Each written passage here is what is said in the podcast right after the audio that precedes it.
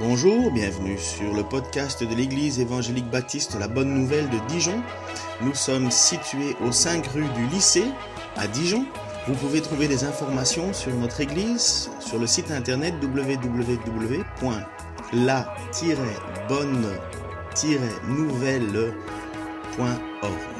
Passez une excellente journée ou soirée. Bonjour à tous. Et puis bonjour à tous ceux qui sont sur Internet et puis qui, écoutent peut-être en replay. Donc bah, la vidéo qu'on vient de voir, elle, introduit parfaitement en fait ce que je vais vous présenter, même si en fait c'est pour un livre, mais du coup ça marche très bien avec ce que je vais vous dire. Euh, et ben du coup aujourd'hui, bah, vous vous en doutez, on va parler de l'univers, rien de moins que l'univers. Alors il y a énormément de choses à dire sur l'univers, donc malheureusement il va falloir euh, centrer sur peut-être quelques points, et euh, notamment on va venir sur l'idée du Big Bang. Mais je vais faire beaucoup de digressions avant, beaucoup de peut-être de parenthèses, je vais essayer de me contenter de mes notes quand même, un minimum. Mais euh, voilà, et j'espère aussi de ne pas aller trop vite parce que c'est des choses qui sont peut-être parfois un peu complexes. Et euh, voilà, je vais essayer d'y aller doucement, tranquillement. Si vous voyez Ken qui s'agite un peu de temps en temps, je, lui ai dit de, me dire quand ça va trop vite, donc euh, vous inquiétez pas. Voilà, donc l'univers. Et bah déjà, en fait, première question que vous pourriez vous poser, euh, ça n'a rien à voir, mais ça peut vous concerner, enfin, ça, me concerne en fait moi. C'est que pour la plupart de ceux qui me connaissent dans cette église, je suis avant tout euh, musicien et donc pas forcément euh, scientifique et forcément apte à parler forcément de ce genre de domaine d'études. Mais vous le savez peut-être pas, mais jusqu'au lycée, j'étais passionné des sciences. Et même si je faisais de la musique depuis quasiment toujours, c'est justement le problème, c'est que je faisais de la musique depuis toujours. Et pour moi, c'était naturel. Et euh, je me posais pas forcément la question du fait que bah, Enfin, c'était normal que je fasse de la musique à côté, mais euh, ce n'était pas forcément ma direction première.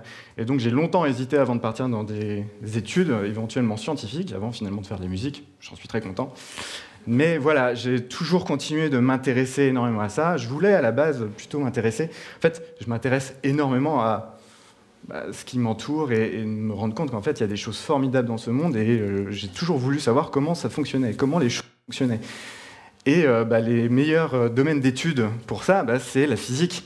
Parce que la physique, c'est clairement ce qui motive les physiciens, c'est de chercher à comprendre ce qui se passe.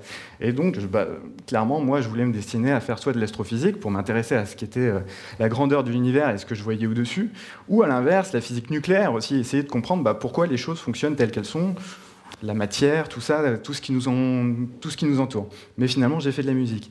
Mais voilà, je suis là aujourd'hui parce que bah, je suis resté passionné de tout ça, je continue énormément de me documenter, de lire, de me renseigner, et donc finalement, je suis un amateur euh, au courant. Euh, donc voilà.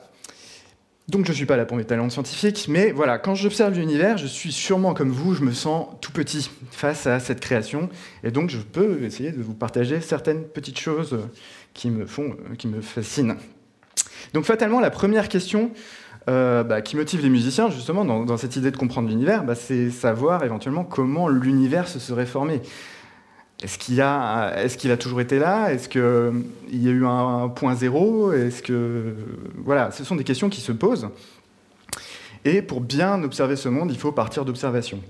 Alors, en termes de ciel, euh, bah, on regarde le ciel depuis la nuit des temps. En réalité, depuis des milliers d'années, le ciel est là, donc on le regarde, mais il nous a toujours paru inaccessible et complètement inconnu. C'est quelque chose, voilà, on ne pouvait pas l'atteindre, on ne savait pas voler, on ne savait pas aller dans l'espace, donc c'était quelque chose, on savait que c'était là, on savait qu'on ne pourrait jamais l'atteindre. Et donc on pouvait un peu l'étudier, mais euh, voilà, on avait cette barrière-là, et puis on n'allait pas forcément plus loin à cause de cette barrière. Donc notre vision du monde s'arrêtait à euh, ce qu'on voyait, c'est-à-dire les astres les plus proches, les corps célestes, donc il y a bah, notre étoile, hein, le Soleil, puis les, autres planètes qui se baladent peut-être un peu plus vite dans la voûte céleste, qui, ont nourri beaucoup de fantasmes et de mythologies. Et, puis euh, voilà, un millier d'étoiles qui, qui garnissaient un petit peu toute cette étendue céleste. Et puis, en fait, depuis 500 ans, les choses bah, sont parties de manière exponentielle en termes euh, d'observation et de découverte. Alors, il y a 500 ans, on a eu euh, vraiment ce boom avec euh, Copernic qui commence, avec Galilée, Kepler, Newton, etc., qui finalement nous ont ouvert complètement notre horizon enfin notre horizon, si on peut parler d'horizon du coup. et voilà, ça nous a permis de, bah, passer par l'héliocentrisme déjà, qui était quelque chose de très compliqué. Donc le fait que le Soleil soit au centre de notre système solaire et que bah, finalement nous, on tourne autour de ce Soleil. Donc c'était quelque chose qui a été difficile à faire accepter au début. Euh, et, finalement qui nous a replacé, déjà qui nous a posé cette question de bah, finalement on n'est pas le centre de l'univers. Enfin déjà l'univers qu'on imaginait, c'est que déjà on n'est même pas au centre de notre propre système solaire. Et tout en sachant qu'on ne savait pas trop ce qui se passait encore au-delà. Puis les choses ont encore évolué, on a découvert les premières galaxies. Et là, on s'est rendu compte, bah, en fait, on n'était même pas au centre de notre propre galaxie, mais juste dans la banlieue, un peu périphérique. Et puis après, on s'est rendu compte qu'il y avait des amas de galaxies, il y avait plein de galaxies autour de nous, des milliards et des milliards de galaxies, et puis qu'on n'était même pas dans une galaxie plus exceptionnelle qu'une autre. Et puis voilà, après les découvertes se sont enchaînées. Il y a 100 ans, c'est de plus en plus exponentiel. Il y a Einstein qui est arrivé, qui lui, il a même prouvé que euh, l'espace et le temps étaient liés. Et puis après, voilà, euh, il y a 50 ans, bah, on va dans l'espace. Cette fois, on, casse un peu cette barrière de, l'inaccessible. On se rend dans l'espace, d'abord les Russes, les soviétiques, avec euh, Yuri Gagarin, le premier homme dans l'espace. Et puis ça continue après avec euh, bah, justement cette guerre froide qui a nourri de grandes euh, explorations finalement spatiales et qui nous ont permis de faire énormément de choses à ce niveau-là, avec du coup le premier homme sur la Lune il y a 50 ans déjà. Et, et puis voilà, ça continue de s'accélérer jusqu'à aujourd'hui. Aujourd'hui, bon, même si on n'en voit pas d'hommes trop dans l'espace, à part dans nos très très proches espaces, dans la, station spatiale internationale, on a quand même des robots qui sont nos yeux finalement déportés et qu'on a envoyés déjà dans tout le système solaire. Donc on a euh, photographié plus ou moins tous les corps de notre système solaire proche, parce qu'il s'étend quand même très très loin. Et on connaît déjà globalement un peu tous les corps célestes qui, euh, nous sont proches, jusqu'à Pluton, qui euh, d'ailleurs on a des super photos maintenant depuis quelques années, même de Pluton, qui n'est pas une planète du système solaire, qui n'est plus une planète du système solaire depuis 5 ans. Voilà, et puis bah, chaque année c'est encore pire. On construit maintenant des fusées de fous qui se reposent toutes seules avec SpaceX. Euh, voilà, on fait des rovers exceptionnels comme euh, sur, je ne sais pas si vous connaissez Curiosity, qui est euh, maintenant un robot qui se déplace. Ah, j'ai déjà plus de piles faire une pause. Non, je suis en train, on est en train de perdre le son. Est-ce que ça repart? Oui, ça repart. Très bien. Donc voilà, je parlais de Curiosity. Ah ouais, SpaceX, bah, SpaceX c'est un truc de fou, mais euh, ouais, Curiosity aussi, donc il y a un rover, c'est bon, des missions qui coûtent très très cher, hein, mais qui demandent des dizaines d'années d'études. Et Curiosity qui est un robot qui maintenant se déplace euh, librement sur Mars, et surtout, euh, il a réussi à déposer un, petit rover qui, contenait aussi, qui est pour le coup un hélicoptère, et donc aujourd'hui on sait même faire voler des hélicoptères sur Mars, enfin sur d'autres planètes, et puis ça donne des possibilités énormes pour explorer plus rapidement des surfaces de planètes et notamment des planètes qui n'ont pas forcément une surface euh, dure comme euh, Mars, et qui serait plus facile du coup à étudier. Alors, bah, voilà, tout ça, c'est fascinant. On en apprend de plus en plus chaque année. Et euh, bah, tout ça, finalement, bah, je vous l'ai expliqué avec cette histoire de Terre qui finalement n'est pas au centre de tout. Bah, finalement, on se rend compte que notre position n'est pas plus exceptionnelle que ça. Mais en même temps, plus on regarde loin, dans l'univers, plus on se rend compte aussi du caractère exceptionnel de notre planète, qui en fait réunit des conditions mais complètement folles et euh, considérées un peu hasardeuses par beaucoup de scientifiques qui, bon, qui, considèrent quand même que c'est incroyable qu'on ait toutes ces conditions-là qui sont réunies pour que nous puissions vivre sur cette planète. Et alors, je voulais juste vous montrer une image de Voyager 1, qui est, euh, c'est la photo d'après. Ah ouais, bah zut, on voit pas beaucoup ici. Mais c'est le principe. Mais c'est le but, en fait, ça marche très bien avec le fait qu'on ne voit pas beaucoup, c'est normal. Et en fait, Voyager 1 est euh, la sonde. Donc là, pour le coup, c'est pas un rover, ça s'est pas posé sur une planète, c'était juste un satellite qu'on a envoyé, qui a traversé tout le système solaire, c'était dans les années 70, je sais plus trop. Donc qui a visité, c'est lui qui a fait les premières euh, images, euh, même des corps lointains comme Pluton. Enfin, d'abord Saturne, Uranus, Neptune. Et puis après même, on a des photos un peu floues de Pluton. Et surtout, euh, ils ont, il a fait cette photo-là, qui est une photo qui à la base ne servait à rien scientifiquement, mais euh, bah, en fait, ça, le petit euh, pixel qu'on voit là-bas, c'est la Terre. Sauf qu'elle a été photographiée de l'autre bout du système solaire. Et ça a été Ça a été beaucoup parlé par Carl Sagan dans les années 70-80 du coup, et bah, qui s'est servi de ça juste pour montrer qu'en fait on était tout, tout, ce qu'on connaît, en fait, tout ce qu'on a expérimenté, toute l'histoire de l'humanité, tout ce qui s'est passé pendant des, milliers d'années, tout ça, c'est des bah, sur ce petit pixel. ça, nous replace euh, assez facilement dans le contexte de l'univers. Donc voilà. Euh, et puis voilà, je voulais juste évoquer aussi que c'est euh, les conditions exceptionnelles qu'on vit, c'est encore pire quand on parle de physique dure. Parce que si on considère les forces élémentaires de l'univers, donc il y en a plusieurs, hein. il y a la gravité, l'électromagnétisme, donc la gravité, ce qui fait que nous tombons sur Terre, l'électromagnétisme, ce qui fait que votre magnète va coller au frigo, euh, et puis les forces nucléaires, etc. Si on considère aussi des constantes dans l'univers, comme la vitesse de la lumière qui est constante, et d'autres euh, constantes comme ça, on s'aperçoit que tout est réglé ultra précisément. Et euh, bah déjà, rien que là aussi, il y a un énorme coup de bol, parce que si on changeait même une valeur de n'importe quoi de ses forces ou de, la vitesse de la lumière, ne serait-ce de la vitesse de la lumière, l'univers tel qu'on le connaît ne pourrait pas exister. Il ne pourrait pas s'agrécher en, forme, il ne pourrait pas, on ne pourrait pas exister, tout simplement. Donc pour approfondir sur cette idée euh, que l'observation et cette recherche de compréhension du monde est importante et surtout même encouragée par la Bible, je vais vous reciter, on, l'a évoqué tout à l'heure, un passage du coup euh, aux Épîtres romains de Paul, Dans un contexte un peu particulier, parce que l'apôtre est en train de blâmer euh, des païens qui refusent de reconnaître Dieu malgré toutes les preuves qui rendent son existence manifeste, à commencer par la grandeur bah, de la création.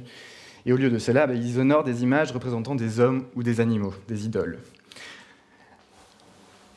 Au verset 18, il nous dit je vais le dire ici. La colère de Dieu se révèle du ciel contre toute impiété et toute injustice des hommes qui retiennent injustement la vérité captive. Car ce qu'on peut connaître de Dieu est manifeste pour eux, Dieu le leur ayant fait connaître. En effet, les perfections invisibles de Dieu, sa puissance éternelle et sa divinité, se voient comme à l'œil depuis la création du monde quand on les considère dans ses ouvrages. Ils sont donc inexcusables.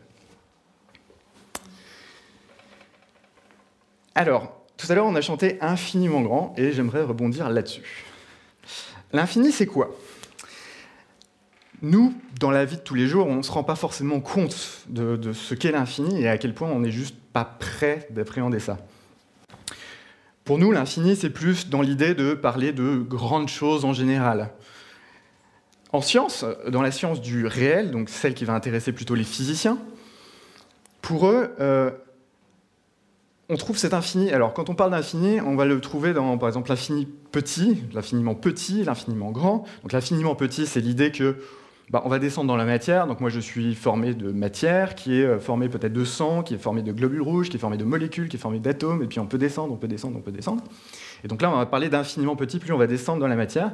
Puis à l'inverse, quand on va parler de l'infiniment grand, on va parler du coup de la Terre, les étoiles, les galaxies, euh, tout ça mais tout en sachant que potentiellement il y a une limite et c'est fini. Et c'est vrai que si on descend dans la matière, bah, aujourd'hui on sait que les atomes sont composés, c'est pas finalement si insécable que ça. Atomos en grec, ça veut dire insécable à la base. On s'est rendu compte qu'en fait, on pouvait descendre encore un petit peu plus dans la matière, avec les protons, les neutrons. Finalement, les protons et les neutrons sont aussi composés de plus petites particules, les quarks. Et on peut descendre comme ça encore un petit peu. Et puis après, maintenant, on émet des théories pour se dire, voilà, il y a peut-être quand même, enfin, potentiellement, il y aurait une particule complètement élémentaire qui ferait qu'il y ait une base de tout. Mais à un moment donné, on pourrait ne plus descendre. Donc l'infini ne serait pas complètement fini, euh, infini chez, euh, chez les physiciens. Et donc, il serait effrayé, en fait, s'il y avait un vrai infini, parce que le but d'un physicien, au-delà de l'expliquer, lui, il veut l'expliquer en mettant une équation en place. Et grâce à une équation, ça permettrait de simuler euh, des phénomènes qu'on expérimente, et par ces simulations, vérifier si le réel concorde avec la simulation. Et le problème, c'est que si on fait intervenir le petit signe infini dans une équation, ben, en fait, cette équation, elle, est purement théorique, et puis ça n'aurait aucun rapport avec le réel tel qu'on le connaît. En revanche, l'infini, euh, pour les mathématiciens, eux, ça ne leur fait pas peur du tout. Euh, tout ce qui est théorique, eux, ça leur fait, ça leur fait pas peur tout en sachant non plus qu'ils ne sont pas prêts non plus eux-mêmes à intellectualiser ou appréhender une quelconque signification de ces nombres infinis. Alors, l'infini dans les nombres, euh, bah, simplement comment on, l'imagine nous?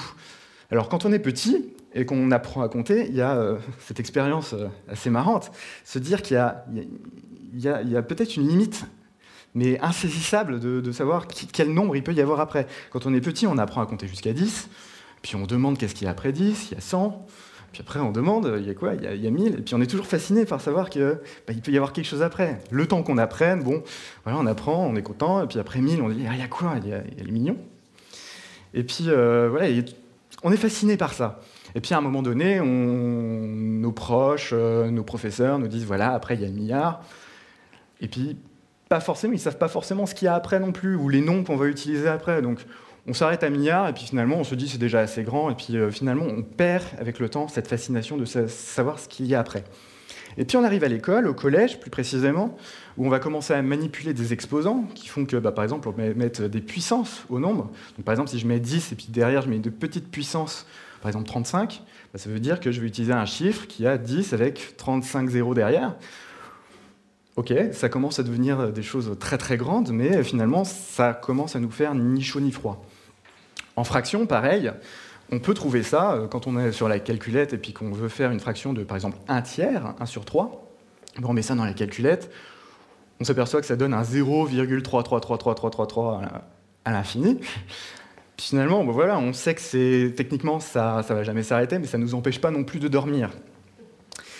Il existe toutefois des nombres qui ont fasciné plus les mathématiciens et puis les gens en général que d'autres par leur caractère infini, et notamment des nombres irrationnels. On va en parler. Alors parmi ces nombres-là, on trouve le nombre d'or, mais surtout on trouve pi. Ça parle euh, pi et justement, cette beauté des nombres, on le trouve aussi, euh, on l'a trouvé en tout temps, euh, retranscrit dans la géométrie. Et euh, ça a inspiré beaucoup d'artistes, d'architectes, ces nombres devenant même des symboles dans diverses créations. Donc on le trouve en tableau, on peut retrouver des choses, on va retrouver des proportions, tout ça va être retranscrit au sein de la géométrie.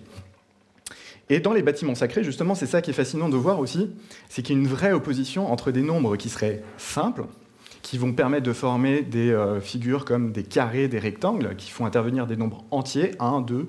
C'est très facile à faire, hein. c'est pour ça que toutes les maisons elles sont fabriquées autour d'un carré, d'un rectangle.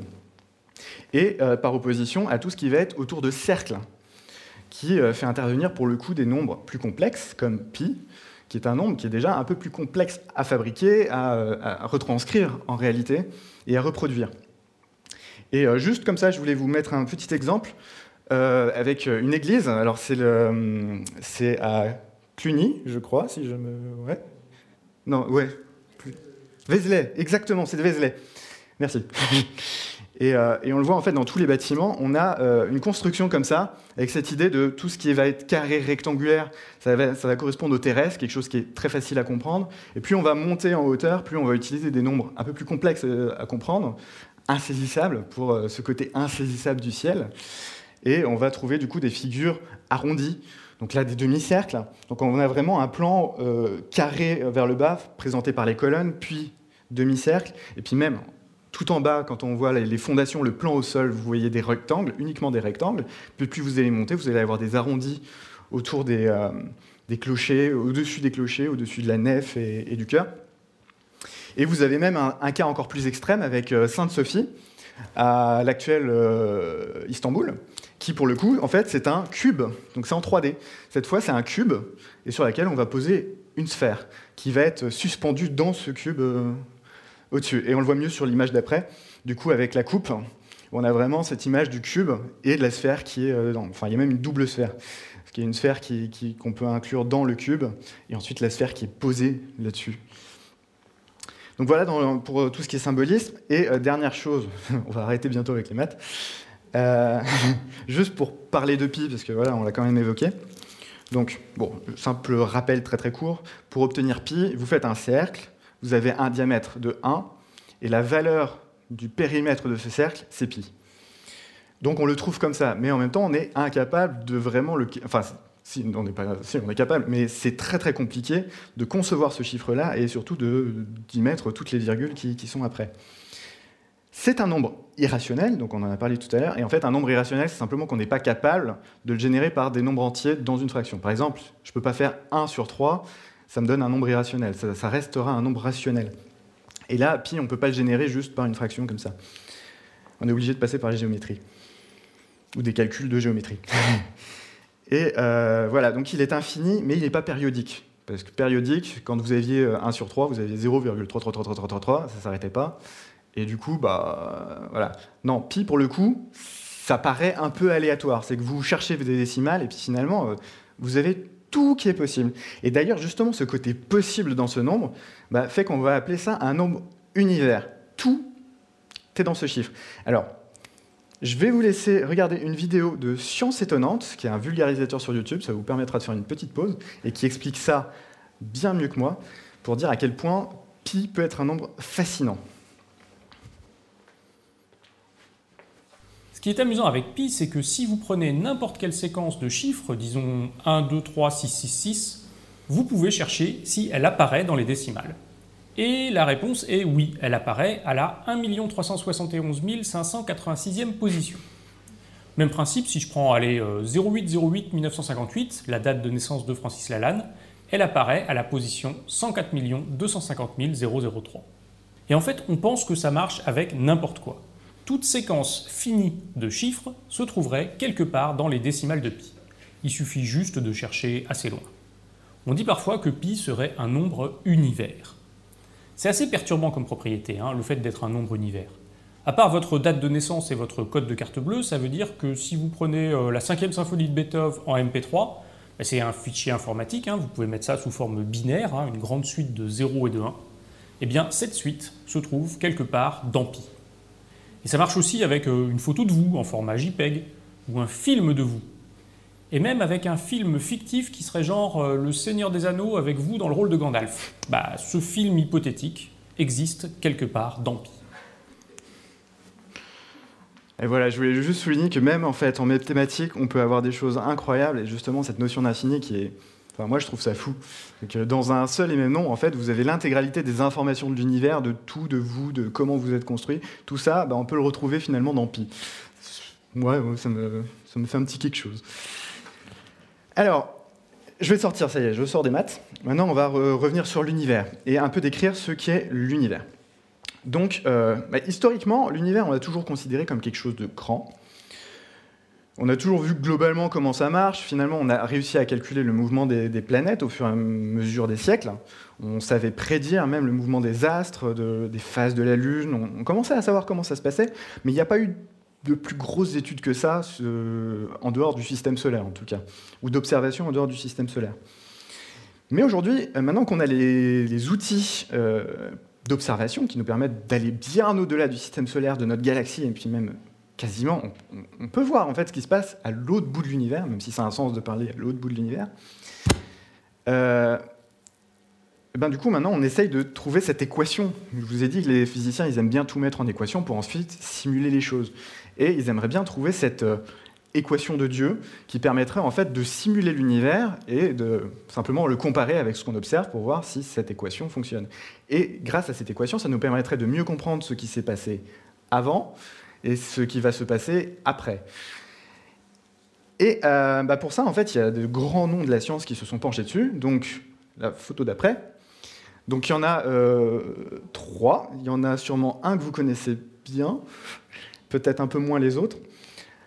Alors, vous avez euh, Newton, Kepler et Einstein.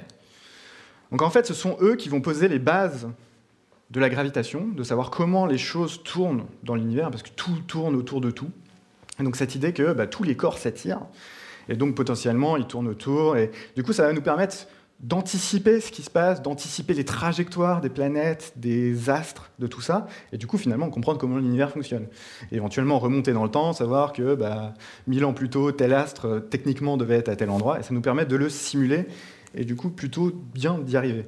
Donc Newton était le premier à avec son histoire de la pomme qui tombe. C'était le premier à se pencher sur la gravité et surtout à, théoriser ça et de mettre ça sous forme d'équations. Des équations qui ont servi après pendant des siècles, euh, notamment avec euh, l'arrivée de Kepler quelques, un siècle plus tard, je crois, ou un petit peu plus après, qui lui a permis d'expliquer que les choses tournaient, mais pas forcément en cercle autour des choses, mais ça pouvait être des ellipses aussi, donc une sorte de cercle mais allongé. Et du coup, bah, les équations sont un peu plus compliquées, mais du coup, ça marchait plutôt bien pour tout expliquer dans l'univers, enfin, en tout cas, dans notre système solaire. Mais on a eu un souci quand même avec la première planète du système solaire, qui est Mercure, parce que, euh, bah, en utilisant ces équations-là, on s'apercevait qu'elle était presque à l'endroit où on imaginait, mais il y avait un tout petit décalage et on ne savait pas trop pourquoi. Et puis un jour, il y a un employé de l'Office des brevets de Berne qui est arrivé, pas très connu jusqu'à ce moment-là, qui s'appelait Einstein, et qui d'un coup, bah, il arrive, il pose la théorie de la relativité restreinte, puis la théorie de la relativité générale, qui, elle, pour le coup, fonctionne de fou. Parce qu'en en fait, il a réussi à prouver que l'espace et le temps étaient liés. Et donc, plus un objet est massif, plus il va retenir le temps. Et donc, forcément, les choses qui vont tourner autour, du coup, vont tourner un chouïa moins vite. Enfin, je, je simplifie à l'extrême, mais en gros, c'est ce qui se passe. Et du coup, ces équations, bah, du coup, ont permis de faire fonctionner notre univers et de le simuler très facilement. Mais il y a un verre dans la pomme, la pomme de Newton. J'ai voulu faire une blague, mais non, non ça marche pas. c'est qu'en fait, dans cette équation qu'il a théorisée, il a rajouté euh, une constante cosmologique. Euh, je vais vous expliquer ce que c'est. En fait, quand on est, je vais vous montrer après l'équation. Faut pas chercher à la comprendre, mais en fait, c'est courant que quand on émet une théorie, euh, qu'on voit que dans l'univers, dans, l'aspect réel des choses, il y a des choses qui fonctionnent bien si on rajoute peut-être, si on multiplie par deux euh, juste un, petit bout de l'équation, ben on le fait. On rajoute ces nombres-là et du coup, ça va devenir des constantes qu'on rajoute dans l'équation si on s'aperçoit que ça marche bien. Sauf que lui, il a rajouté une constante dans cette équation parce qu'il considérait que l'univers était stationnaire, qu'il l'est et qu'il a toujours été, qu'il n'y a pas eu de point zéro, que voilà, l'univers est là depuis toujours. Il considérait ça et du coup, il a rajouté cette constante pour que son équation marche selon ses convictions. Sauf que, bah, d'habitude, on fait ça quand on a une preuve, quand on a une observation qui, la montre, et ce n'était pas le cas. Le problème, c'est qu'Einstein, il venait d'avoir euh, quelques quelques prix Nobel. Euh, ces équations, elles sont quand même assez géniales. Du coup, bah, on ne disait pas grand-chose à ce moment-là. Et c'est que bien plus tard qu'il admettra euh, que c'était la plus grosse erreur de sa vie. Et pourquoi Justement une observation. Et donc là, on va passer à ce monsieur. Quelqu'un? Alors, euh, juste la photo d'après. Peut-être ça va vous dire un peu plus quelque chose. Est-ce que quelqu'un reconnaît ça? Hubble, ouais, exactement. Qui est un télescope incroyable. Je pourrais en parler des heures de ce télescope. Il a coûté très cher, mais on l'a bien rentabilisé. Ça fait 30 ans qu'il fonctionne. Il a des petites pannes de temps en temps, mais il fonctionne encore très très bien. Et, euh, en fait, bah, du coup, le monsieur qu'on a vu tout à l'heure, donc la photo d'après, Edwin Hubble, donc il a donné son nom à ce télescope parce qu'il a fait quand même des choses assez incroyables. Donc Hubble était un astronome américain qui travaillait sur le mont euh, Wilson euh, avec le télescope Hooker et c'est le premier, en fait, à avoir montré qu'il existait des galaxies en dehors de notre Voie lactée. Donc au début, c'était des observations, ça dépendait du matériel en réalité. Donc en fait, plus notre matériel évolue, plus ça nous permet de faire des bonnes observations. Et ce matériel lui a permis de voir qu'en fait, ce qu'on considérait comme des taches, donc on voyait plein plein d'étoiles, mais parfois on voyait des petites taches un peu floues, on se demandait ce que c'était. Et eh bien lui, il a réussi à montrer que c'était des galaxies, donc un ensemble d'étoiles similaire au nôtre, mais à l'extérieur de notre propre galaxie qui est la Voie lactée. Et donc, ça, déjà, ça, fait un petit choc parce que ça nous a permis de voir que bah, l'univers était déjà un tout petit peu plus grand que ce qu'on imaginait. Il ne s'arrêtait pas à notre propre Voie lactée. Mais ensuite, il a fait d'autres découvertes qui étaient encore plus fascinantes. Pas que par lui, alors c'est aussi dû aux travaux d'une femme, d'une rare femme astronome euh, qui s'appelait Henrietta Swan-Leavitt, que peut-être certains ont déjà entendu s'ils ont vu l'exoconférence d'Alexandre Astier, ce qu'il appelle son intelligence artificielle Swan, justement pour cette raison, qui, euh, qui était une bosseuse qui travaillait dans le labo d'un certain Picrine, je crois, oui, c'est ça, qui, euh, en fait, bon, à l'époque, on n'avait pas d'ordinateur, donc toutes les observations qu'on faisait, on était obligé de les référencer, de les mettre dans des catalogues pour dire que telle étoile, voilà, elle a telle caractéristique, on le met dans le catalogue, mais du coup, c'était un travail qu'on faisait à la main. Et ils avaient du coup, euh, enfin, la plupart des astronomes utilisaient du coup euh, des gens qui étaient là juste pour faire ce travail d'ordinateur. Et donc, cette femme, elle, elle travaillait énormément, et puis euh, elle a découvert des choses un peu étranges. Et on s'est aperçu, en fait, que les galaxies qu'on relevait, plus elles étaient éloignées de nous, plus elles étaient rouges. Alors vous allez me dire, ça, nous fait une belle jambe. Et en fait, euh, bah, il y a un effet qui marche en lumière aussi bien qu'il ne marche avec le son en acoustique, c'est l'effet Doppler. Et l'effet Doppler, c'est le phénomène qui fait que quand vous voyez une ambulance passer devant vous, quand elle, se rapproche de plus en plus, le son est très aigu. Et puis ensuite, le son, enfin, plus, plus elle s'éloigne, plus le son devient grave. Le son, en réalité, si on est au niveau de l'ambulance, il ne change jamais. Simplement que comme elle se rapproche de nous, l'onde acoustique va se compresser et du coup, on aura cette impression que le son est plus euh, aigu. Et à l'inverse, quand ça va s'éloigner, du coup, le son va mettre un peu plus de temps à nous venir à nous, et du coup, on aura cette impression que le son est plus grave. Et bien en lumière, c'est exactement le phénomène, le même phénomène. Nous, on voit la lumière visible, alors la lumière, c'est un domaine assez vaste, mais la lumière visible qu'on voit, nous, c'est du rouge à peu près au violet. Du coup, euh, l'infrarouge qu'on ne voit pas, mais c'est la limite inférieure, jusqu'aux ultraviolets. Et le fait qu'on voit des galaxies avec les mêmes caractéristiques qu'on connaît dans le reste de l'univers, mais tout en légèrement plus rouge, on va appeler ça le décalage vers le rouge, bah, ça nous a prouvé que plus une galaxie était loin de nous, plus elle s'éloignait vite. Et ça, ça change tout. Parce que grâce à Hubble, bah, on vient de prouver quelque chose bah, fait, de simplement euh, très important pour nous, c'est l'expansion de l'univers. Parce que si on prouve l'existence d'une expansion, ça veut dire que bah, si on rembobine le film au début, bah, forcément, il y a un point zéro. Il y a un début. Et le problème, c'est que on habite dans un univers qui est à la fois euh, contenu, mais aussi contenant. C'est-à-dire que si on le, si on le recompresse pour avoir un point zéro, bah, il n'y a rien à l'extérieur, c'est du néant. C'est juste difficile à comprendre, en fait, à intellectualiser on ne peut pas avoir cette image-là de savoir que bah, l'espace dans lequel on est, en fait, j'arrive pas à comprendre. mais euh, du coup, ça veut dire qu'il y a ce point zéro, mais c'est surtout qu'il est parti de nulle part, du néant. Mais nous, on sait, en fait. nous, on l'a lu, c'est la première chose qu'on lit quand, euh, on, ouvre notre Bible, première page. Et euh, au commencement, Dieu créa les cieux et la terre. Il le crée du néant.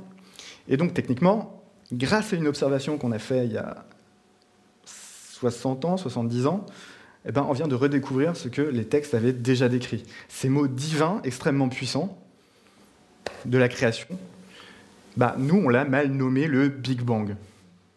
Qui en fait, bon, c'est pas vraiment une explosion, mais ça, je, ne vais peut-être pas faire une parenthèse encore là-dessus, sinon on va y être pendant. Voilà. Et j'aimerais terminer cette partie euh, juste par euh, une citation d'Anthony Flew, qui était un philosophe britannique connu euh, pour ses écrits sur, sur la religion, qui reconnut que cette euh, découverte fut l'une des plus fortes preuves contre l'athéisme en ces termes. S'il n'y avait aucune raison de croire que l'univers avait une origine, il ne serait pas nécessaire de postuler qu'autre chose l'avait produit. Toutefois, la théorie du Big Bang change à tout. Si l'univers avait une origine, il devenait tout à fait logique et presque inévitable de se questionner sur cette origine. Alors maintenant, on va, on va attaquer ça. Donc aujourd'hui, la théorie du Big Bang, elle, fait, euh, bon, ça reste une théorie parce qu'on ne peut pas aller sur place pour voir ce qui s'est passé, mais elle fait quand même consensus dans le monde scientifique. Et maintenant, ce qu'on essaie de faire, c'est de tenter d'expliquer ce début. Alors, je vais juste introduire ça par un passage dans Job 36, au verset 26. Je ne l'ai pas mis. Si, je l'ai mis. Dieu est grand, mais sa grandeur nous échappe. Le nombre de ses années est impénétrable. Donc l'éternel est éternel. On ne pourra jamais déterminer qu'elle agit là. Mais possiblement, par contre, on peut déterminer celui de sa création, à partir des équations qu'on a, si tant est qu'elles soient justes et euh, potentiellement utilisables. Comme on connaît la vitesse de l'expansion grâce euh, aux galaxies qu'on a parlé euh, tout à l'heure, bah, il suffit en fait de, de rembobiner le film grâce aux équations d'Einstein, ces fameuses équations si on enlève les constantes cosmologiques. Et du coup, grâce au modèle d'Einstein, les physiciens sont assez sûrs de pouvoir dater l'univers à 13,8 milliards d'années, à condition que ces équations soient justes. Mais ça permet déjà de montrer un âge éventuel à l'univers. Grâce à ces équations, on est aussi assez confiant sur le fait de connaître tout le déroulé de l'histoire de l'univers, quasiment du point zéro jusqu'à 13,8 milliards d'années, et assez précisément, même si ça couvre des milliards et des milliards d'années. Et euh, voilà, alors juste parce que ça me faisait marrer, euh, je voulais vous montrer l'équation d'Einstein quand même, parce que je l'ai quand même évoqué. voilà. C'est à la fois, ça paraît pas si compliqué que ça, parce qu'on se dit, il y a tout l'univers qui, rentre là-dedans. Mais voilà, juste, alors faut que je le lise parce que je serais incapable de dire cette phrase. Ça représente un ensemble d'équations différentielles aux dérivées partielles hautement non linéaires du second ordre. Je comprends rien. Clairement, en fait, ça a l'air simple, mais chaque lettre correspond à quelque chose de bien, bien plus compliqué, des choses que je serais incapable de réaliser ni de comprendre. Et euh, d'ailleurs, elle est fausse. Parce que si vous voyez le petit a là, c'est le signe lambda en grec. Et en fait, ça symbolise la constante cosmologique. Et donc en fait, bon, il faut juste la virer pour que ça marche. Mais voilà, elle, est encore dans cette. Euh, j'ai pas pris la bonne. Hein. Ouais, tu l'avais vu. Hein, Bref. Donc maintenant que les scientifiques ont quand même une bonne idée de comment euh, l'univers fonctionne et s'est formé, il reste quand même deux très grosses questions que pour le moment on est incapable de, de trouver. Bah, c'est simplement déjà quelle est cette force qui fait grandir l'univers, qui fait qu'il s'expand. Parce que ce n'est pas une explosion qui a donné de l'énergie pour que ça aille de plus en plus vite. En réalité, l'univers s'étend, mais il s'étend aussi de plus en plus vite. Et du coup, bah, c'est savoir bah, qu'est-ce qui permet. Il y a une force inconnue, clairement, qui, fait que euh, ça va de plus en plus vite. Théoriquement, nous, on connaît à grande échelle, la seule force qui est valable, c'est la force de la gravité. Or, le problème de la gravité, c'est qu'elle est censée tout attirer. Donc, techniquement, si on a un univers qui est là, bah, au bout d'un moment, toutes les choses vont finir par s'attirer, se rapprocher, se rapprocher, et puis à la fin, l'univers, techniquement, il est censé se recondenser. Or, c'est l'inverse qui se produit. L'univers va de plus en plus vite. Donc, il y a une force, comme ça, qu'on ne connaît pas, et qui fait que l'univers monte. Alors, il y a des théories, on parle de matière noire, d'énergie sombre, mais on ne sait pas ce que c'est. On les évoque juste parce que quand on fait les calculs, on connaît, on connaît la valeur de cette force, mais on ne sait absolument pas de quoi il en retourne. Ça, c'est la première chose. Et la deuxième chose qu'on ne sait pas, et pour le coup, on ne pourra jamais savoir, c'est ce qui s'est passé au tout premier instant de l'univers. Le Big Bang. Enfin, qu'on appelle le Big Bang. Donc le, tout premier instant, alors c'est un instant vraiment tout petit. C'est, euh, on part de la seconde 0, enfin du coup qui n'est pas une seconde, et on part à la 10 euh, puissance moins 44 secondes. Donc en fait, c'est 0 avec 44 0 derrière, 1 seconde. Donc on sait en fait beaucoup de choses quand même sur l'univers. Mais ça, on est juste incapable de savoir ce qui se passe. Alors, euh, je vais peut-être pas rentrer trop dans le détail, mais ça veut dire que toutes les forces qu'on connaît élémentaires, elles doivent cohabiter ensemble. Ça veut dire que la gravité, tout ce qu'on connaît maintenant, euh, ce qu'on sait de la physique quantique, donc pour l'infiniment petit, tout doit se recombiner. Et pour le moment, on est juste incapable de comprendre ce qui se passe. Et euh, bah, en fait, techniquement, on ne pourra jamais savoir. Et euh, alors peut-être juste une image pour faire une pause, pour imaginer ça en fait.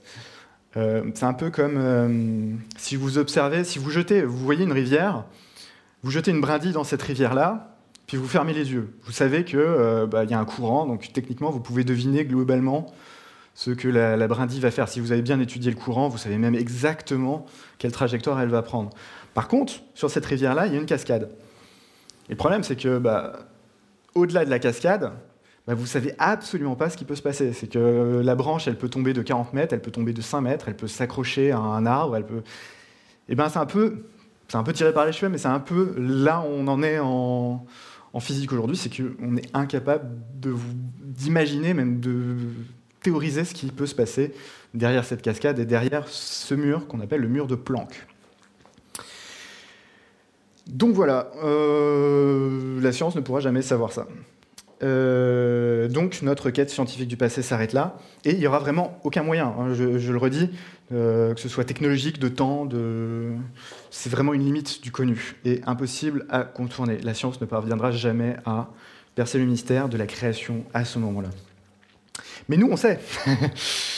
et là, je vais reprendre Jean 1, et on y lit au premier verset que au commencement était celui qui est la parole de Dieu. Il était avec Dieu, il était lui-même Dieu. Au commencement, il était avec Dieu. Tout a été créé par lui, rien de ce qui a été créé n'a été créé sans lui. Et j'enchaîne avec, euh, euh, avec un verset dans Apocalypse 22, au verset 13. Il est l'alpha et l'oméga, le premier et le dernier. Puis je crois que j'en ai un petit dernier pour la route. Euh, dans Colossiens 1, qu'on a évoqué, je crois, tout à l'heure. Exactement, petit rappel, teaser, tout ça. Au verset 16 et 17, car en lui ont été créées toutes les choses qui sont dans les cieux et sur la terre, les visibles et les invisibles, trône, dignité, domination, autorité. Tout a été créé par lui et pour lui. Il est avant toute chose et toute chose subsiste en lui. Il est avant toute chose. Donc voilà, en fait, l'univers, bah, finalement, on sait que bah, l'univers, un jour, il n'a pas existé. Enfin, on imagine qu'un jour, il n'a jamais existé. Par contre, dans le néant, il y avait lui qui a permis que bah, cet univers puisse un jour exister. Juste pour terminer un petit peu avec ce chapitre-là, juste pour vous parler de la taille de l'univers, parce que c'est infiniment grand, bah, bon, déjà, le fait de parler de taille, ça n'a pas beaucoup de sens, et en réalité, on ne sait même pas si l'univers a réellement une taille, s'il est fini, infini sans bord, finissant bord. C'est simplement de dire, je ne sais pas si vous voyez les jeux vidéo où vous avez un écran limité, et puis vous avancez, vous avancez, et puis au bout d'un moment, vous vous retrouvez euh, de nouveau sur le début de l'écran. C'est un peu cette idée. On ne sait pas si, euh, si on arrivait au bord, bah, finalement, on bouclait sur un autre euh, endroit dans l'espace. La seule chose qu'on sait, c'est que l'univers. oui, j'ai mis des photos. Ouais, celle-là est bien. c'est que. Bah, si l'univers a 13,8 milliards d'années, bah, il suffit qu'on regarde le plus loin, loin, loin, loin, loin possible. Et techniquement, cette bulle visible autour de nous, bah, elle est limitée de 13,8 milliards d'années-lumière, sachant que la lumière est la chose qui va le plus vite dans l'univers et qu'on peut observer. Et donc, bah, c'est la limite connue. Mais sachant que si jamais on se déplaçait au bord de ça, déjà, nous, on est bloqué, on ne pourra jamais le faire. On a, il faudrait une énergie considérable pour se retrouver de l'autre côté. Mais si on y était, peut-être que de là, on aurait aussi une bulle de 13,8 milliards d'années autour de nous. Tout ça parce que comme l'univers est à la fois contenu et contenant, en fait, le centre de l'univers, bah, c'est vous, c'est ici, mais c'est aussi l'autre côté de l'univers. Le centre est partout.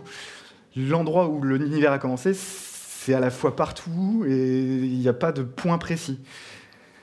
Donc du coup, bah, si le centre était un peu plus éloigné, il y aurait aussi cette bulle de 13,8 milliards d'années visible. Donc en réalité, c'est très très difficile de concevoir une limite euh, à l'univers. Et donc pour terminer ce chapitre sur euh, l'état de la recherche astrophysique euh, aujourd'hui, je vais vous citer Jacob Jastrow, qui est astrophysicien, qui est un astrophysicien américain, qui nous dit Pour le scientifique qui s'appuie sur le pouvoir du raisonnement, l'histoire se termine comme un cauchemar.